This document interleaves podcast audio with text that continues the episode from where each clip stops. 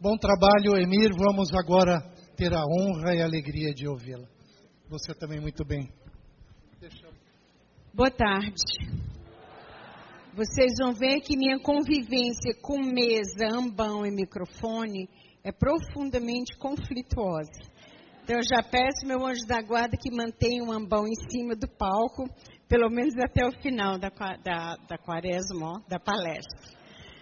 Então, uma alegria muito grande estar com vocês aqui, tão numerosos, e agradeço a confiança do Dom Roberto, que eu sei que as comunidades novas estão aqui. Nossa intenção era fazer uma coisa bem pequena, bem simples, não é? E porque é, é o que as coisas são mesmo, pequenas e simples. É, o que nós vamos fazer, né, que nós viemos fazer, é uma partilha. Né? Partilha de algo que Deus nos tem dado ao longo desses 35 anos de fundação. É uma partilha entre irmãos. Não é uma lei, evidentemente, não é nada muito elucubrado, é simplesmente uma, uma partilha do que nós temos vivido e, uma, é, e colocar por escrito a nossa experiência e aquilo que nós temos visto na palavra de Deus, no catecismo da Igreja Católica e na doutrina social da Igreja acerca do uso dos bens, acerca da providência divina e do uso dos bens. Como vocês podem imaginar, quando a gente fala escrituras e fala doutrina social da igreja, você já vê um mundo de, de significado, o um mundo de conteúdo e especialmente o desafio de conversão que nós enfrentamos. Então, agradeço a todos que ficarem sentados, é, porque eu estou nervosa aqui na frente de Dom Roberto, né, gente? Pelo amor de Deus, mas vamos lá. Ainda mais com o vigário episcopal, aí é que eu me tremo mesmo. Dois, valei-me Santa Brígida. Bora lá. É, eu agradeço muito a, comunidade do Verbo de que, é, da Seme, é, Sementes do Verbo sementes do Verbo, porque nós nos conhecemos há tantos anos, caminhamos tanto junto. É, tenho muito carinho por eles e pelos fundadores. Né? Muito obrigada por nos receber. Então, eu dizia a vocês que nós temos uma jornada de muito conteúdo, mas nós temos também uma jornada de fé e de conversão. Quando nós falamos do uso dos bens, nós estamos tocando diretamente num dos problemas que mais separa o homem da vontade de Deus. É uma das concupiscências né, que Jesus vence, uma das tentações que Jesus vence no deserto logo no início da quaresma. A tentação do possuir, a tentação do ter, mas não ter e possuir simplesmente, mas de colocar a nossa confiança nos nossos bens. Tirar a nossa confiança de Deus e colocar a nossa confiança nos nossos bens. Nós sabemos que quando o Senhor criou todas as coisas, Ele chamou o homem e a mulher, e a eles entregou a criação. Né? Eu vou ter que, infelizmente, citar as passagens de cor, porque a gente tem uma hora somente, tá? Mas como nós conhecemos bem essas passagens, nós vamos percorrer com tranquilidade. Então, Deus entregou ao homem e à mulher a criação, para que o homem e a mulher a aperfeiçoasse. para que o homem e a mulher cuidassem da criação e fizessem o seu papel de co-criador, aperfeiçoando o que Deus havia criado, dando a sua contribuição, gerindo os bens que Deus nos deu, segundo a mentalidade de Deus. Não sei se vocês já leram, devem ter lido a Laudato Si, não é? Aquele documento do Papa. Não vou mandar levantar a mão, prometo, né? Porque eu sei que todos leram. Então, não vou pedir que levante a mão. Mas ali você vê um relacionamento de equilíbrio, de serviço, de caridade e de justiça que é, ficam evidentes, né? deixam evidente o fato de que a criação foi colocada na nossa mão para que nós a completemos, para que nós a aperfeiçoemos. Então, o Senhor nos dá todos os bens, e com o pecado, nosso relacionamento com os bens fica abalado. Ao invés de nós nos relacionarmos com Deus em primeiro lugar e acima de tudo, nós passamos a nos relacionar com os bens de Deus e não com a pessoa de Deus. Papa Francisco tem dito muito, muitas vezes, repetidamente, que o mundo hoje deixou de girar ao redor da pessoa, ao redor da pessoa humana, do Filho de Deus, e começou a girar ao redor do dinheiro. E que isso, evidentemente, traz para o mundo, para a cultura, para a sociedade, para a conversão do coração do homem, um problema de idolatria. A nossa confiança fica sendo no dinheiro, a nossa confiança fica sendo nos nossos bens e a nossa confiança se desgarra do único que pode nos dar confiança, que é o nosso Pai.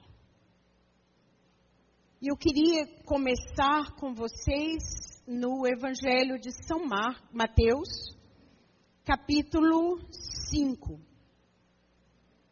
Mateus 5, nós conhecemos bem, né, as bem-aventuranças, Mateus 5, 6 e 7, o coração do Evangelho de Mateus. Muitos também consideram o coração do próprio Evangelho, depois da paixão e morte de Jesus Cristo. Jesus vai mostrar o nosso chamado para uma a lei do amor. Jesus vai mostrar o que era, antes era assim, agora é assim. Antes vocês acreditavam na lei, hoje eu venho elevar a lei à caridade. Para nós seguirmos juntos um pouquinho. Jesus começa colocando a lógica do reino de Deus. Uma lógica nova uma maneira nova de ver o mundo. E ao viver essa nova lógica, ao viver essa nova forma de ver o mundo, o nosso coração se transforma de um coração de carne, de um coração limitado, de um coração preso a si mesmo, para um coração voltado para Deus e voltado para os outros. Jesus vai dizer, é, vai é, proclamar a lógica do que a gente chama da oikonomia do Pai. É, a maneira do Pai reger a sua casa com relação a tudo. Se nós pegarmos a palavra oikosnomia, que deu a nossa economia, nós vamos entender que em grego, né, grego antigo, a palavra oikos significa casa, família. Não aquela casa de família, não, não prédio, evidentemente, e nem aquela casa de família onde vivem cinco, seis, dez pessoas. mas a relação de casa e de família que se tinha no mundo antigo, que se tinha no mundo grego, grego antigo. As pessoas de uma mesma família que moram sob a nomia, sob a mentalidade, sob as regras do dono da casa, do pai, vamos dizer assim. Então, a oikosnomia são as regras, as normas, mas, sobretudo, a mentalidade da oikos, da casa, da família do Pai do céu. Jesus vai trazer na sua pregação, mas especialmente na sua paixão, morte e ressurreição, o anúncio da economia do dar-se. Na mentalidade do Pai do céu, o segredo é dar sempre. É aquele filho de Deus que se esvazia de si mesmo, se empobrece para nos enriquecer da sua pobreza. Ou, em outra tradução, para nos enriquecer da sua riqueza. Coríntios 8, 9. Então, a lógica que, inaugurada nas bem-aventuranças é sempre a lógica que busca o outro, o bem do outro, o dar a vida pelo outro, o perder pelo outro. Em outras palavras, unir-se à cruz de Cristo e esvaziar-se, morrer com Cristo para que o outro tenha vida. Essa é a base da oikosnomia, da maneira de ver, da mentalidade do reino do Pai. Do reino do. Nós hoje vivemos numa sociedade, infelizmente, sem pai. Figura do pai esvaziada, figura do pai é, desmoralizada. A figura do pai como alguém fraco, ausente de casa, que não manda mais na sua própria casa, que não liga para os seus filhos. Não é assim, evidentemente, mas é essa figura do pai que se pinta. Os, é, os filósofos materialistas do final do século XIX, né, os mestres da suspeita, propagaram e propalaram de toda forma a morte do pai. E a psicologia propaga também que é preciso matar o pai para ficar adulto. Isso tudo foi trazendo na nossa cabeça, na nossa mentalidade, uma enorme desconfiança do nosso pai.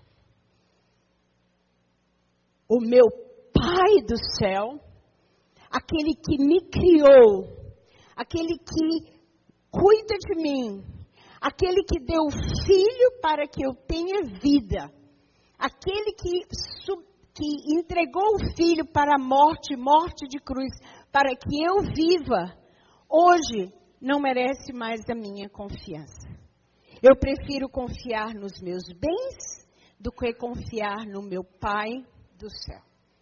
E a grande mudança, a grande conversão, a grande lógica do reino de Deus é exatamente o contrário de tudo isso. Eu, eu tenho um pai. Tenho um pai que está no céu. Tenho um pai que me ama até entregar o seu filho. Por isso eu posso confiar nele. Por isso eu posso confiar nele em todos os aspectos da minha vida, inclusive e necessariamente no aspecto da comunhão dos meus bens, da partilha dos meus bens. Eu sei que aqui tem muitas comunidades novas. E tenho certeza que quando nós ingressamos numa comunidade nova, nosso sonho, com certeza, era Atos 2 e Atos 4. Atos 2, 42, Atos 4, 32. que diz: os cristãos tinham tudo em comum. Vou ler o 4, tá? É, a multidão dos que haviam crido era um só coração e uma só alma. Um só coração e uma só alma. Ninguém considerava exclusivamente seu. Era seu também, mas não era exclusivamente seu. Ninguém considerava exclusivamente seu o que possuía, mas tudo entre eles era em comum. Era comum. Com grande poder, os apóstolos davam testemunho da ressurreição do Senhor e tinham todos grande aceitação. Não havia entre eles necessitado nenhum. De fato, o que possuíam, os que possuíam terrenos ou casas, vendendo-os, traziam os valores das vendas e os punham aos pés dos apóstolos. Distribuía-se então a cada um segundo a sua necessidade. Meu Deus, isso é possível hoje?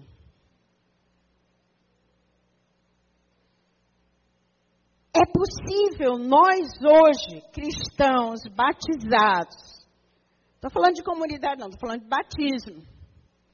É possível nós hoje, batizados, caminhar decididamente para construir esse tipo de relação com o irmão.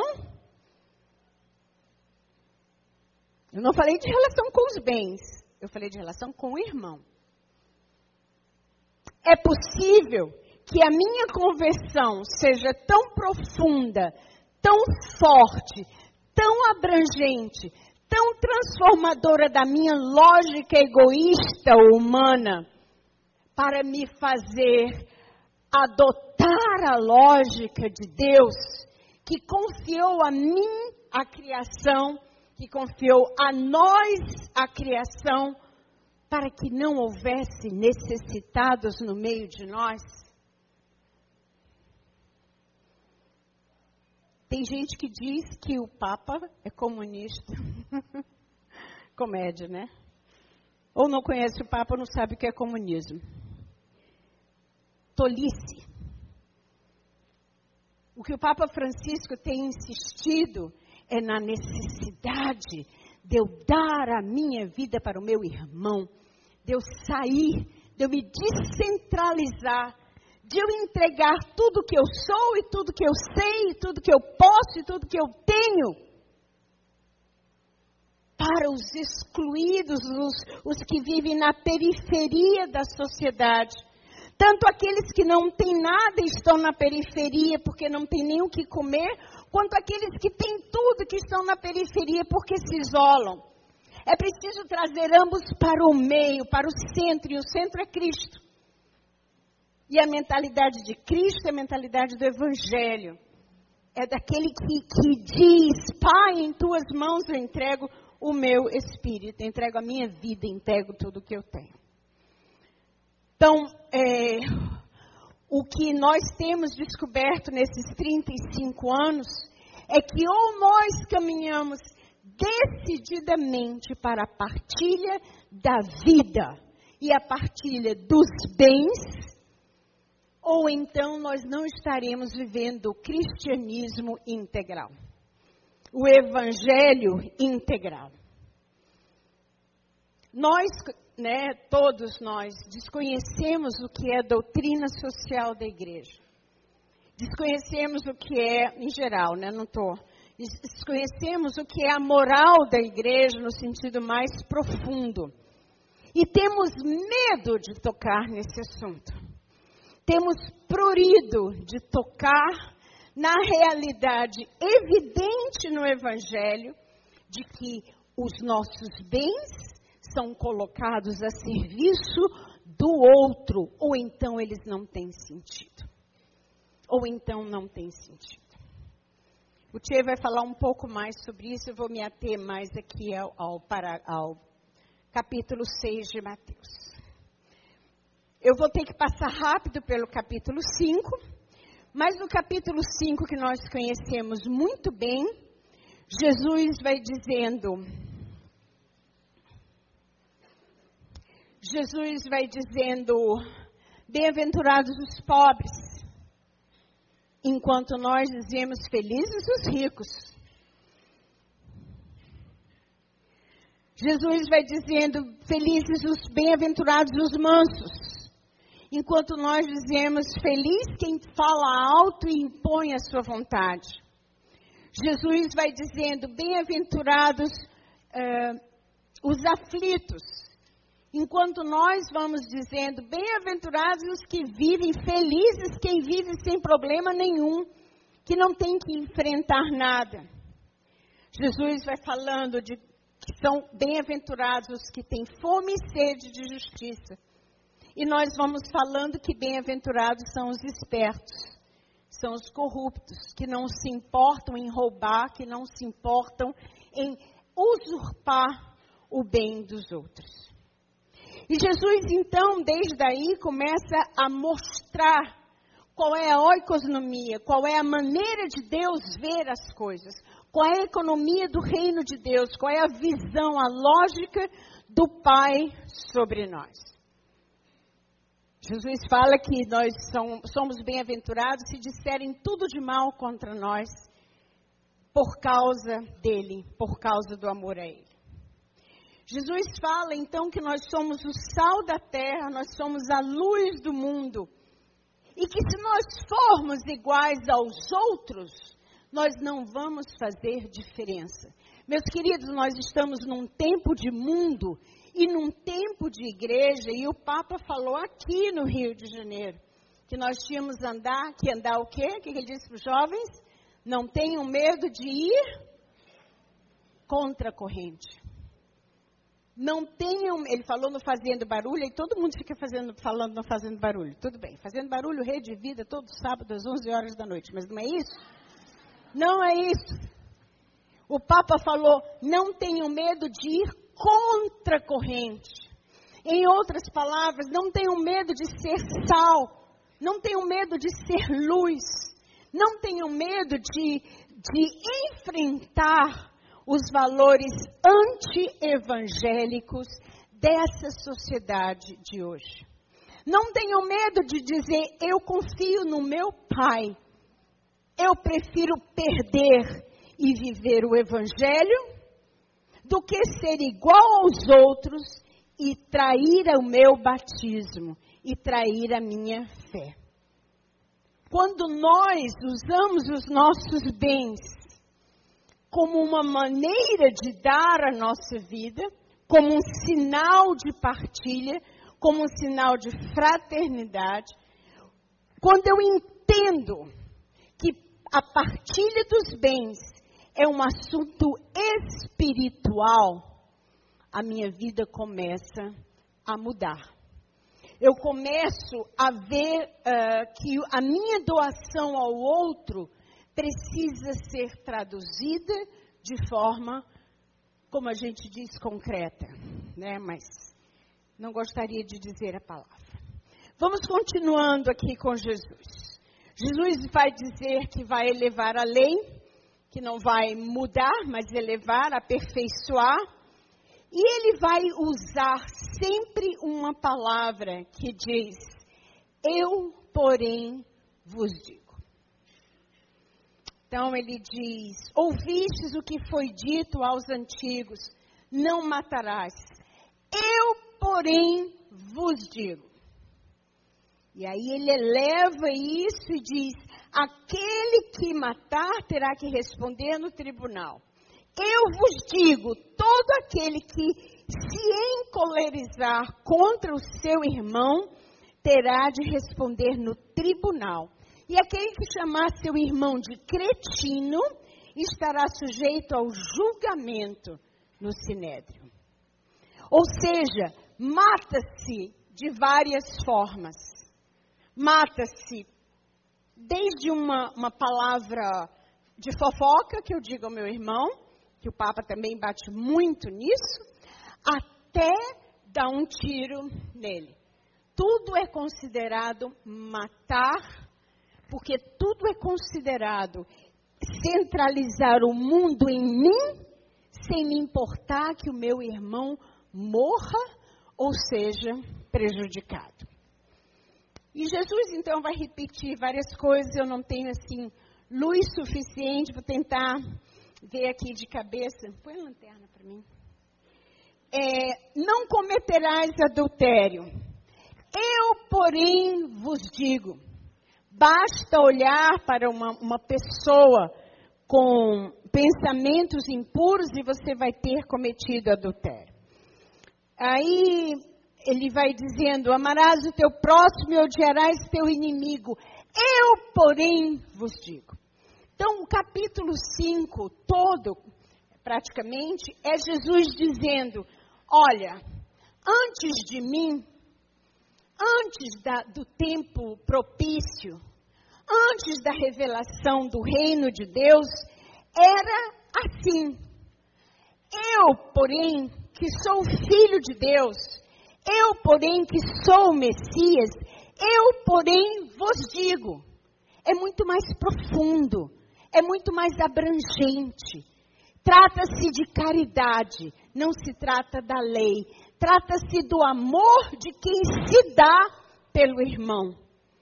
Não se trata do cumprimento de regras, mas da minha vida dada, da minha vida comprometida, da minha vida gasta, da minha saúde, meu tempo, dos meus bens, da minha oração gasta por amor ao meu irmão. E Jesus acaba o capítulo 6 com, o, desculpe, o capítulo 5 com uma frase que nós ouvimos no ano da misericórdia todo. Quem sabe de cor a última frase do capítulo 5? Hum? Portanto, deveis ser. Vai lá, forte, para a gente acordar. Portanto, deveis ser. Durante todo o ano da misericórdia, nós ouvimos essa frase. Portanto, deveis ter a Ramim deveis ter entranhas de mãe, como o vosso Pai tem entranhas de mãe. Deveis ter Raham, Rahami, Harabim, sei lá, todas as, as desinências possíveis. Deveis ter essas entranhas de mãe, como o meu pai tem entranhas de mãe. Ou será que o meu pai fica muito feliz de pegar uma avenida que eu peguei aqui e ver o pessoal pegando crack, com, chapo, com cachimbo de crack. Não. Ah, eu sou responsável pelo cara que está com crack. Eu sou responsável. Eu moro lá em Fortaleza, mas eu responsável por ele. Porque eu falhei. Eu falhei. Eu prego, mas eu não fiz nada pelo irmão que está com crack. Tem de entranhas de Rahamim, tem de entranhas de mãe, tem de entranhas de misericórdia. Gente, a misericórdia, ela é absolutamente ligada à doação de vida. Porque a misericórdia me move para o outro, me tira de mim para o outro. Mas Jesus, no capítulo 6, vai mudar o discurso. E se você tem a sua. Mudar o discurso? Não, mudar as palavras. Se você tem a sua Bíblia, por favor, abra comigo, é muito importante. Capítulo 6 de Mateus. Jesus agora começa a falar de um novo relacionamento com o Pai. Vamos lá, eu vou esperar o pessoal dar uma entradinha para a gente ver, para não, não cortar o raciocínio, tá?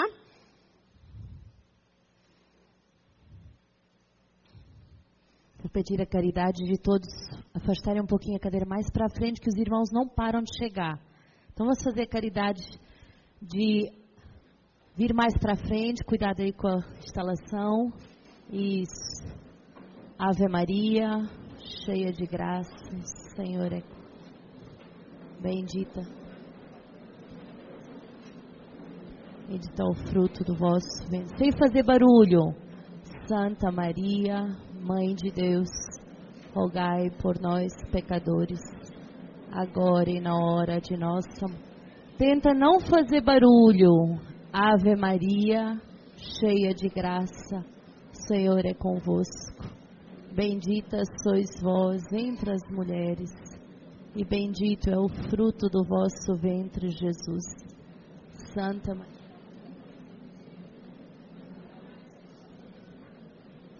agora e na hora de nossa morte. Ave Maria, cheia de graça, o Senhor é convosco. Bendita sois vós entre as mulheres, bendito é o fruto do vosso ventre, Jesus. Santa Maria, Mãe de Deus, rogai por nós, pecadores, agora e na hora de nossa morte. Ave Maria, cheia de graça, o Senhor é convosco. Bendita sois vós entre as mulheres. Bendito é o fruto do vosso ventre, Jesus. Santa Maria, Mãe de Deus, rogai por nós, pecadores, agora e na hora de nossa morte. Ave Maria, cheia de graça, o Senhor é convosco. Bendita sois vós entre as mulheres, bendito é o fruto do vosso ventre, Jesus. Santa Maria, Mãe de Deus, rogai por nós, pecadores. A última Ave Maria, Ave Maria, cheia de graça, o Senhor é convosco. Bendita sois vós entre as mulheres. Bendito é o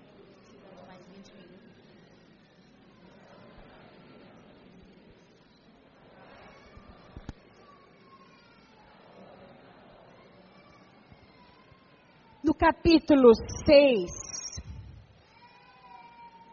Jesus começa a falar do Pai. Esse Pai de quem, em geral, nós temos tanta desconfiança. Esse Pai do céu que em geral é para nós considerado distante. E Jesus começa a mostrar, primeiro, que Deus é Pai. Deus é Abá. Deus é Papai. Deus é Paizinho. E a segunda coisa que Jesus começa a mostrar no capítulo 6, embora não seja o assunto, como ele faz em João, mas ele começa a mostrar que o Pai está no segredo, que o Pai está dentro, o Pai habita em você.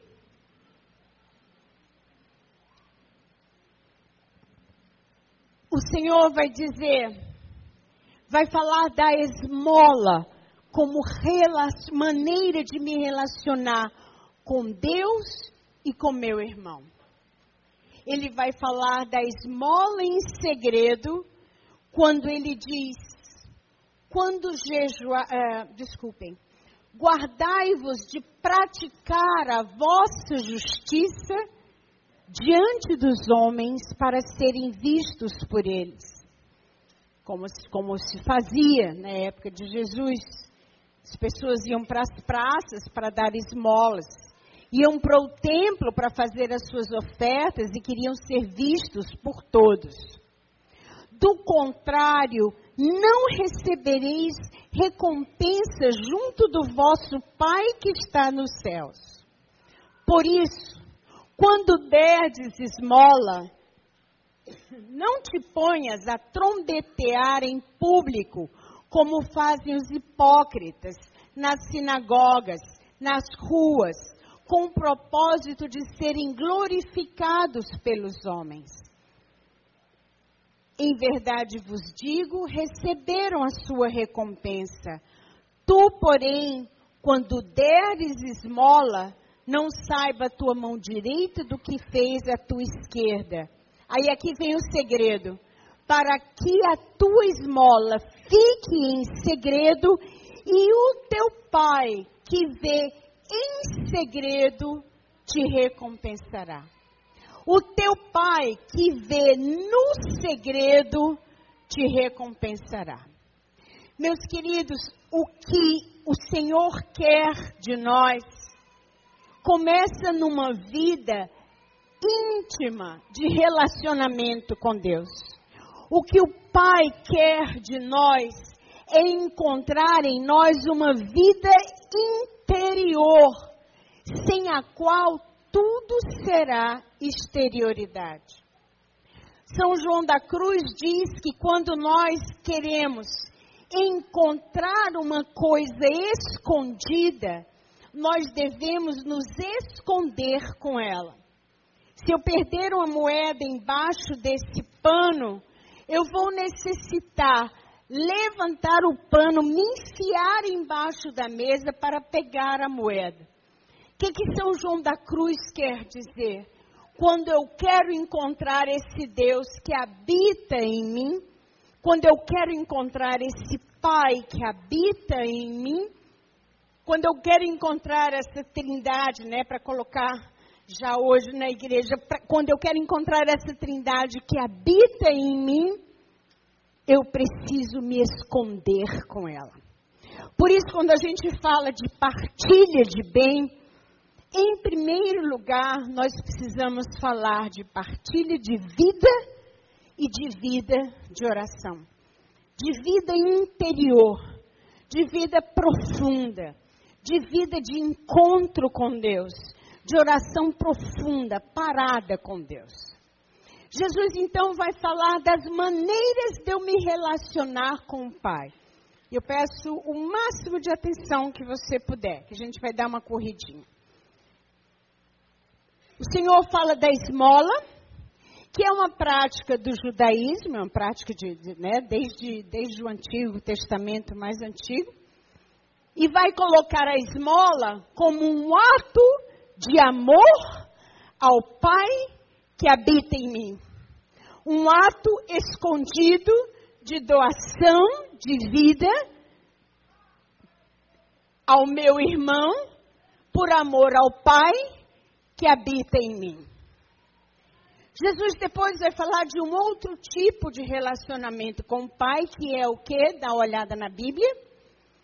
A esmola, depois a oração. E o Senhor vai falar a mesma coisa.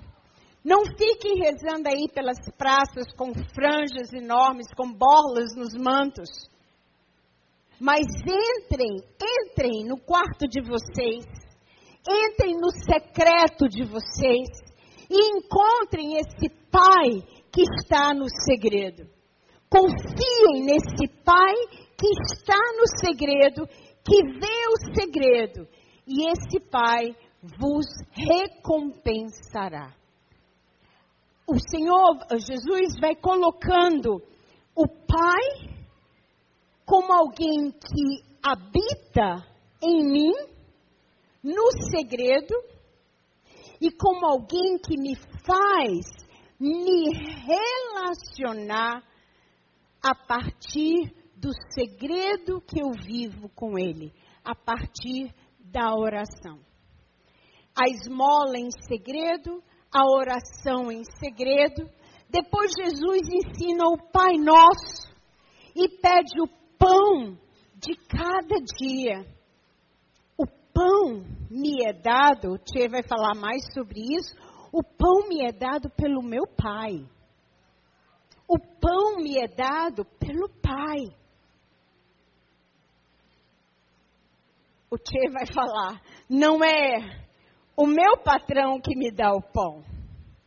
Não é o meu patrão que me dá o salário. O meu patrão me dá o salário que vem do meu pai. Não há é,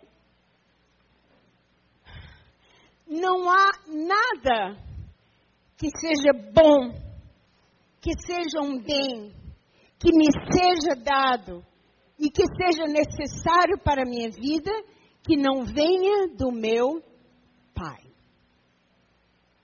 A nossa mentalidade, ela, infelizmente, ela vai se paganizando. O que a igreja ensina, que São Tomás de Aquino ensina, é: Deus é a causa primeira e espera de nós que nós sejamos causa segunda na sua criação. Para fazer um negócio enorme, bem pequenininho. Deus é aquele em quem começa toda vida, todo o bem, todo o amor, toda a doação de vida, toda a, a lógica do Evangelho. Mas a mim, como pessoa humana, como filho de Deus, a mim cabe receber dessa causa primeira e ser causa segunda da providência divina para o meu irmão. Receber desse amor primeiro e ser causa segunda desse amor para o meu irmão. Por isso, o cristianismo, ele não tem uma relação com Deus, eu e Deus sozinho e o resto que se lixe. Não, eu sou responsável pelo meu irmão em tudo. Em tudo. O salário que eu recebo não é exclusivamente meu, Atos dos Apóstolos. Ele me foi dado para o meu sustento e para a partilha com o meu irmão que necessita. Vamos botar aqui uma, uma brincadeira, tá? Deus criou lá no, no, na profunda Amazônia, Deus criou uma planta que cura o câncer. Deus, todo-poderoso, todo amoroso, ao ver alguém que teria câncer no ano 2015, 2018, Deus cria essa planta que cura o câncer.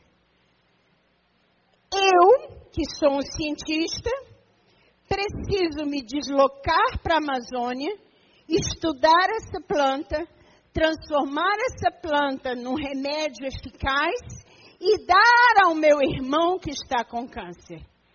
É um exemplo muito bobo de Deus, que é a causa primeira, e precisa de mim como causa segunda para chegar ao meu irmão. Se eu não transformar essa planta em remédio, o meu irmão vai morrer. Se eu não colocar a serviço do meu irmão a minha ciência, a minha pesquisa, ao meu investimento em pesquisa, o meu irmão vai morrer. Deus é a causa primeira, mas ele necessita de mim para, como causa segunda, aperfeiçoar a natureza e levar os bens dele a todos os que estiverem precisando. Então Jesus ensina o Pai Nosso. E nesse relacionamento que ele vai ensinando com o Pai, ele fala também do jejum. E é o mesmo princípio. Jejuar não para os outros verem, mas jejuar em segredo, porque o Pai que está no teu segredo, o Pai te recompensará. E Jesus depois é, vai nos dar um susto. Porque Jesus até agora aparentemente está falando de coisas espirituais. Jesus está falando da esmola, da oração, do jejum, e estabelece o jejum, a esmola e a oração como um relacionamento, como uma maneira de me relacionar com meu Pai. Eu jejuo no relacionamento com o Pai em favor do meu irmão. Eu oro no relacionamento com o Pai em favor do meu irmão. Eu dou esmola no relacionamento com o Pai em favor do meu irmão. Eu reconheço que é das mãos do Pai que vem o pão de cada dia em favor do meu irmão. E aí Jesus dá um susto quando ele diz: Não ajunteis para vós tesouros na terra. Como é Jesus? Você estava falando de coisas espirituais, agora vai falar de tesouro? Uma coisa tão vil, tão reles. Não. Também os bens são uma maneira espiritual e bem humana de me relacionar com o meu Pai. E Jesus, é claro, jejum, esmola, oração, bens.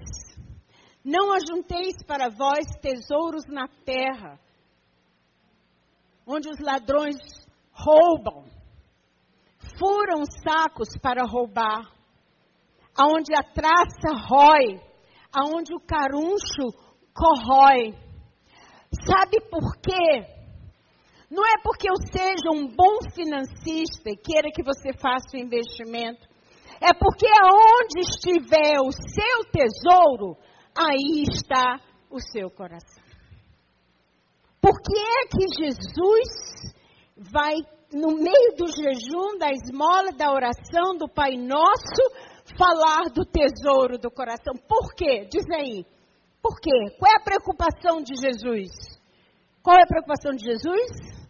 Aonde está? Aonde está o teu tesouro?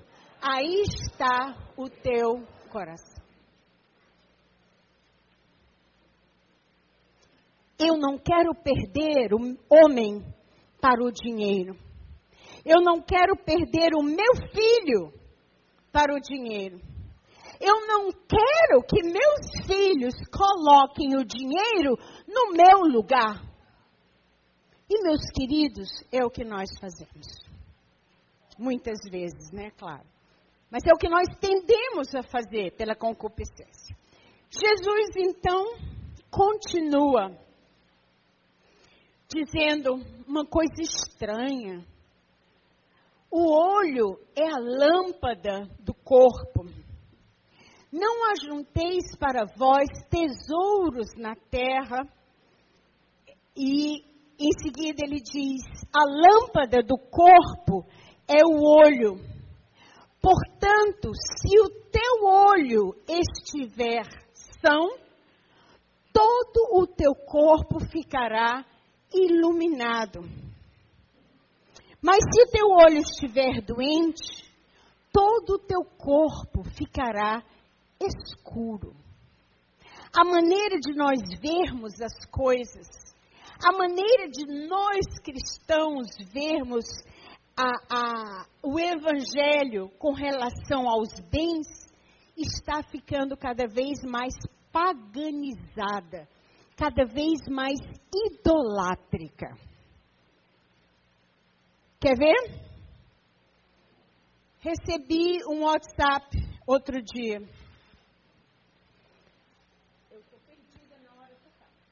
O WhatsApp dizia o seguinte: você abria, era um filmezinho, tinha um, um, um senhor lá de uma seita que dizia assim: aqui estão dois sacos de cimento. Esses sacos de cimento são o seu comércio, a sua casa, aquilo que você irá construir deposite imediatamente aqui embaixo. Banco do Brasil, blá blá blá, Bradesco, blá blá blá. Na hora que você depositar, me ligue. Eu já vou separar os seus dois sacos de cimento. E quando o seu dinheiro cair na nossa conta, eu vou abençoar os dois sacos de cimento. E você levará para casa aquilo que é abençoado pelo Deus da prosperidade, vai construir a sua casa. Como é que eu nunca tinha pensado numa coisa dessa?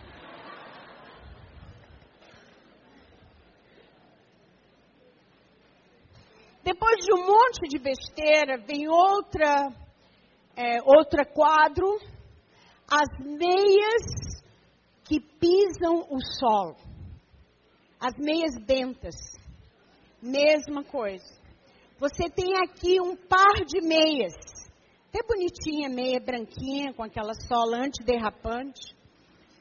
Por 150 reais, você pode adquirir esse par de meias porque o Senhor disse: Eu vos darei a terra onde pisares.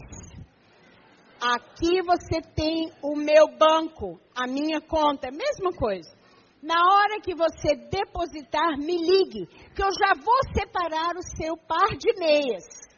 E na hora que seu dinheiro cair na conta, eu vou abençoar o par de meias.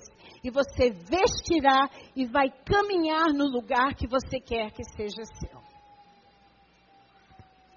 bruxaria, superstição. Mas nós fazemos coisa parecida quando nós não ensinamos o nosso povo a partilha por amor a Deus e amor ao irmão. O que é que nós católicos, católicos, católicos, católicos, o que que nós estamos pregando? Dê essa caneta.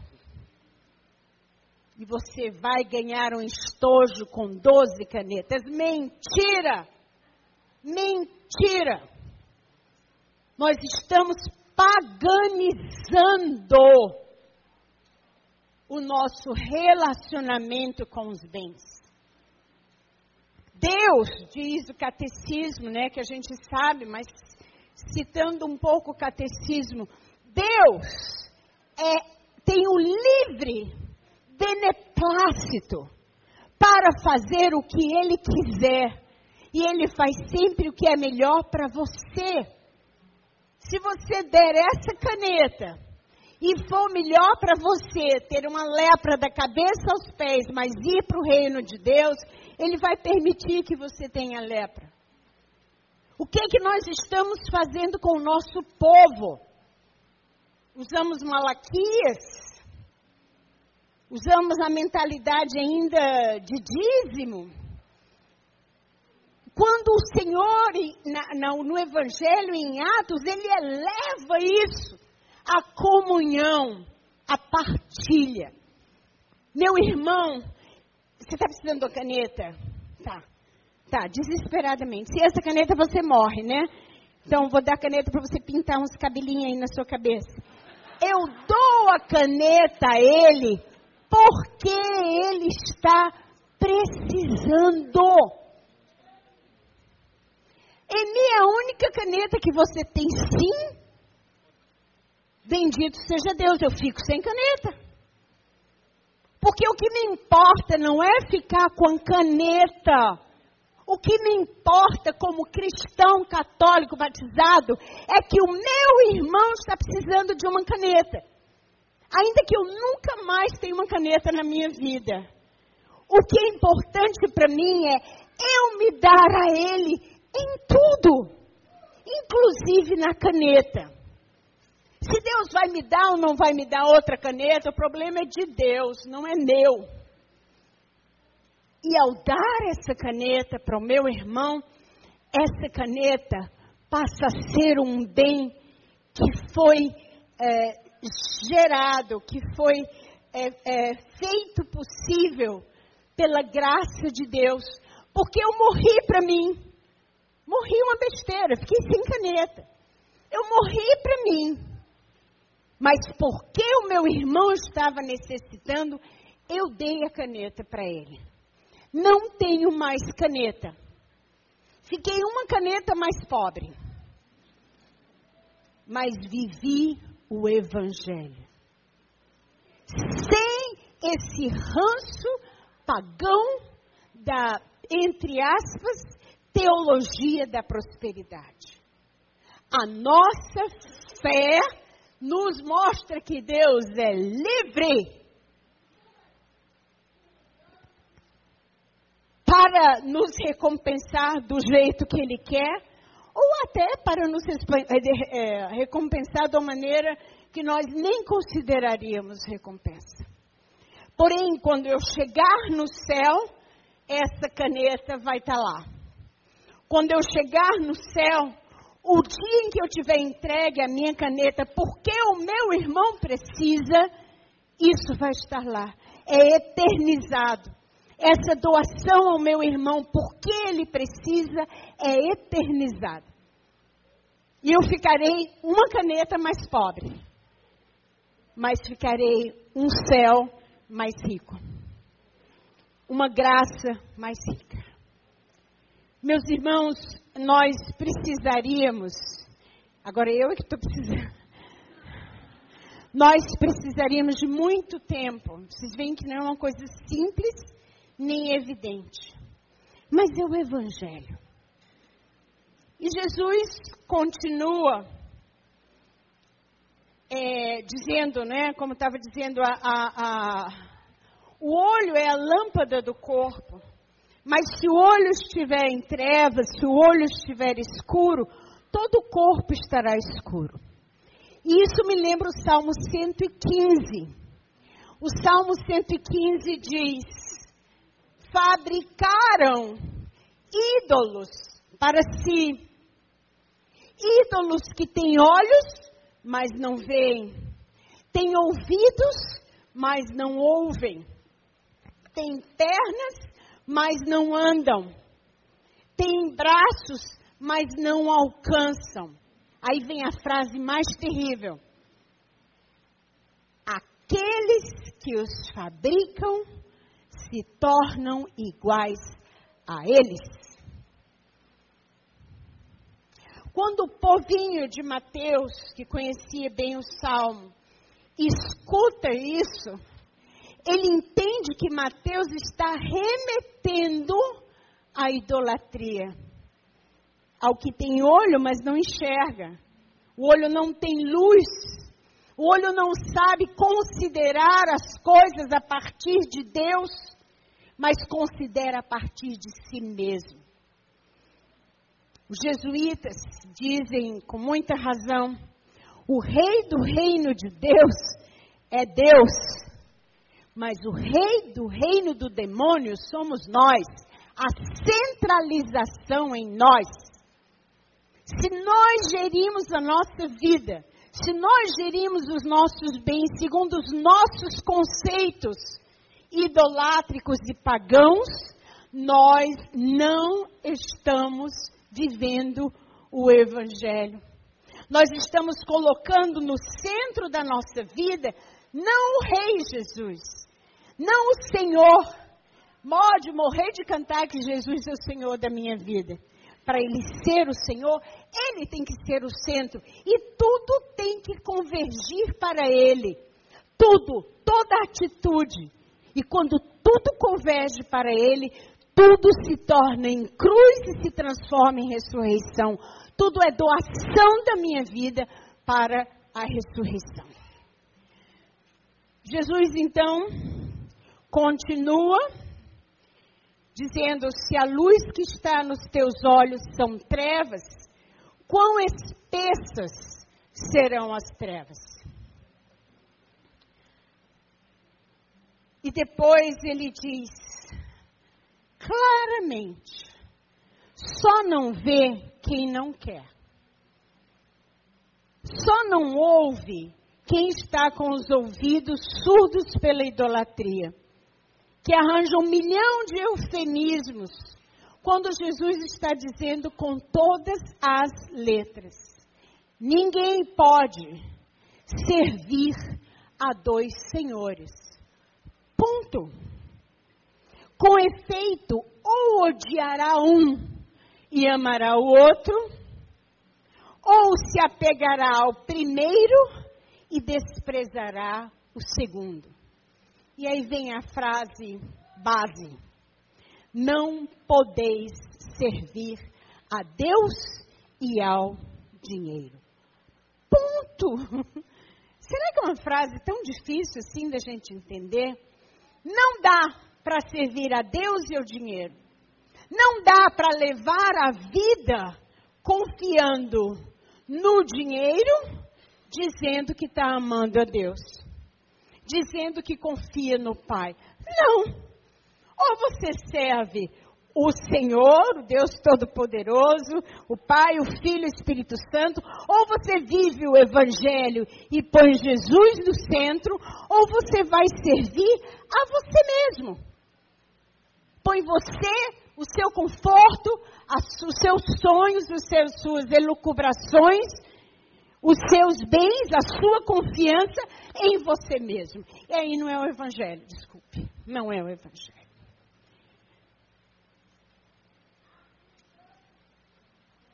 E aí, depois que ele diz isso, né?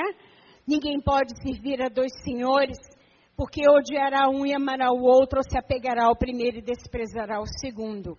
Não podeis servir a Deus e ao dinheiro. Escolha, meu filho. Escolha. Qual será a sua mentalidade? Qual é a sua oikosnomia? Qual é a, a, o caminho que você escolhe? É a economia do mundo com suas regras? ou a economia do reino de Deus, do reino do Pai, com sua mentalidade evangélica.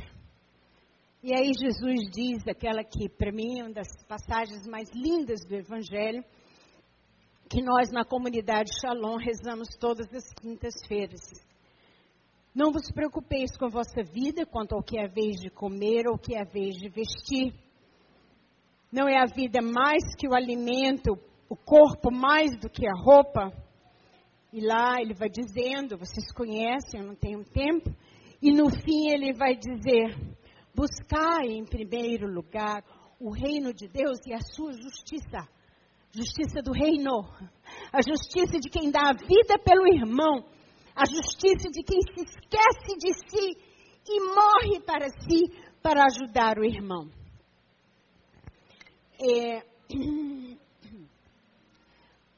Houve uma ocasião em que uma pessoa estava necessitando de 482 reais.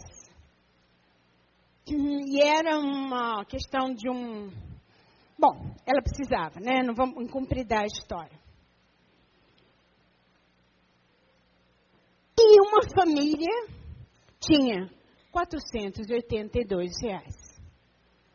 Essa família simplesmente pegou os 482 reais, deixou de comprar um fogão novo, é uma coisa boba. Ficou com o fogão velho, enferrujado, caindo pedaço, por mais um mês, para socorrer a outra família. Ah, ah, nada! É para ser assim.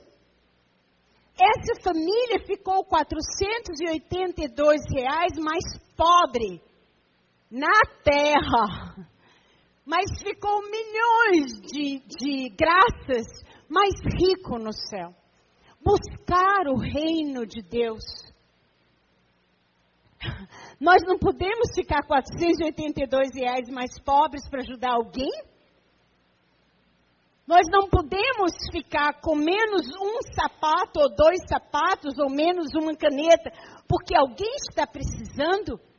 Então, o Evangelho para nós é letra morta. Dar-se, dar-se também nos seus bens. Buscar o reino de Deus e a sua justiça, e tudo vos será acrescentado. Se isso for mentira, o Evangelho todo é mentira. Se qualquer passagem do Evangelho não for verdade, O evangelho inteiro não é verdade. Meus irmãos, o tempo né, já acabou há cinco minutos, mas eu queria tentar resumir da seguinte forma: tem muitas comunidades novas aqui, pelo que eu estou vendo. Ensinem os filhos de vocês o Evangelho, o Evangelho da divina providência.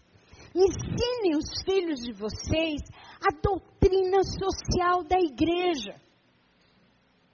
Nós não podemos ter com o nosso povo um relacionamento de pague o seu, sei lá, o que, que se chama, espórtola, sei lá o quê. Espórtola não é dos padres, né?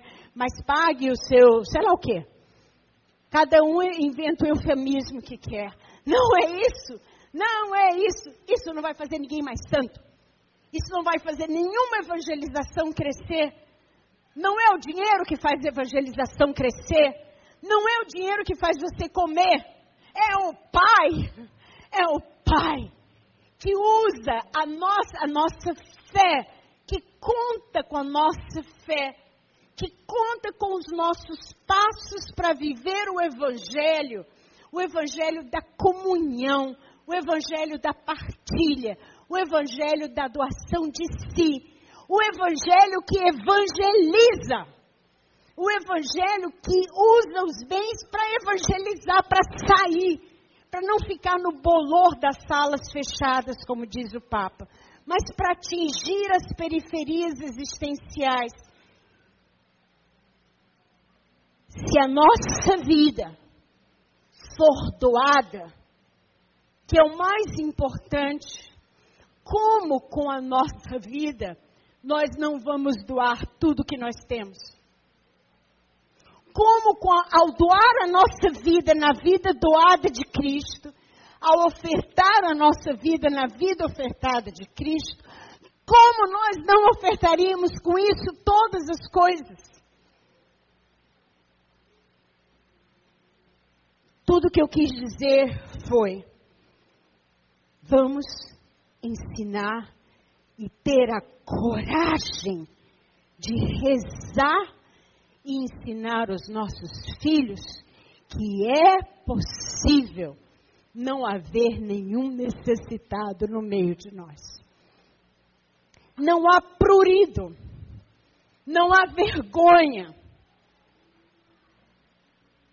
Em mim, quando eu falo nisso, o pessoal pensa que eu estou ficando que nem, as, que nem outras pessoas de seitas. Aí eu não quero falar. Problema seu, Jesus falou, você que sabe. Deixa que pensem o que quiserem. Pega os documentos da igreja. Pega o evangelho. Pega o compêndio da doutrina social da igreja. Pega, se quiser, ir lá no começo, a Rerum Novarum. Pega Laudato Si. Pega centésimos anos. Estuda, estuda. Reza reza e pede a Jesus a conversão do coração e a conversão do bolso, que no fundo são uma só. Jesus é o Senhor. Jesus me deu um Pai. Eu confio no Pai que cuida em mim de tudo, que cuida de mim em tudo. Amém? Perdão pela pressa, perdão pela. Mas foi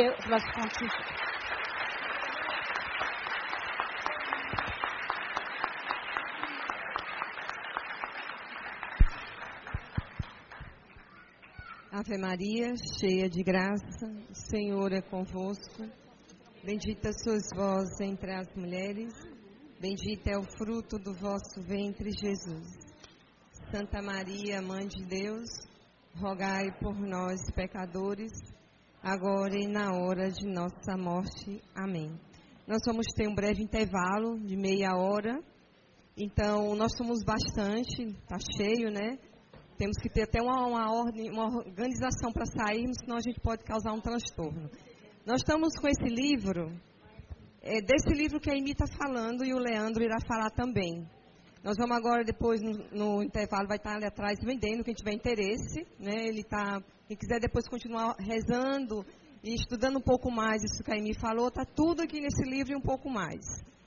E no outro momento, no final, terceiro tempo, nós vamos ter um momento para perguntas, tá certo? Então aí quem tiver alguma pergunta para fazer, provavelmente não vai dar tempo eles responderem todas, mas pelo menos uma ou duas a gente vai tentar, eles vão tentar responder, tá bom?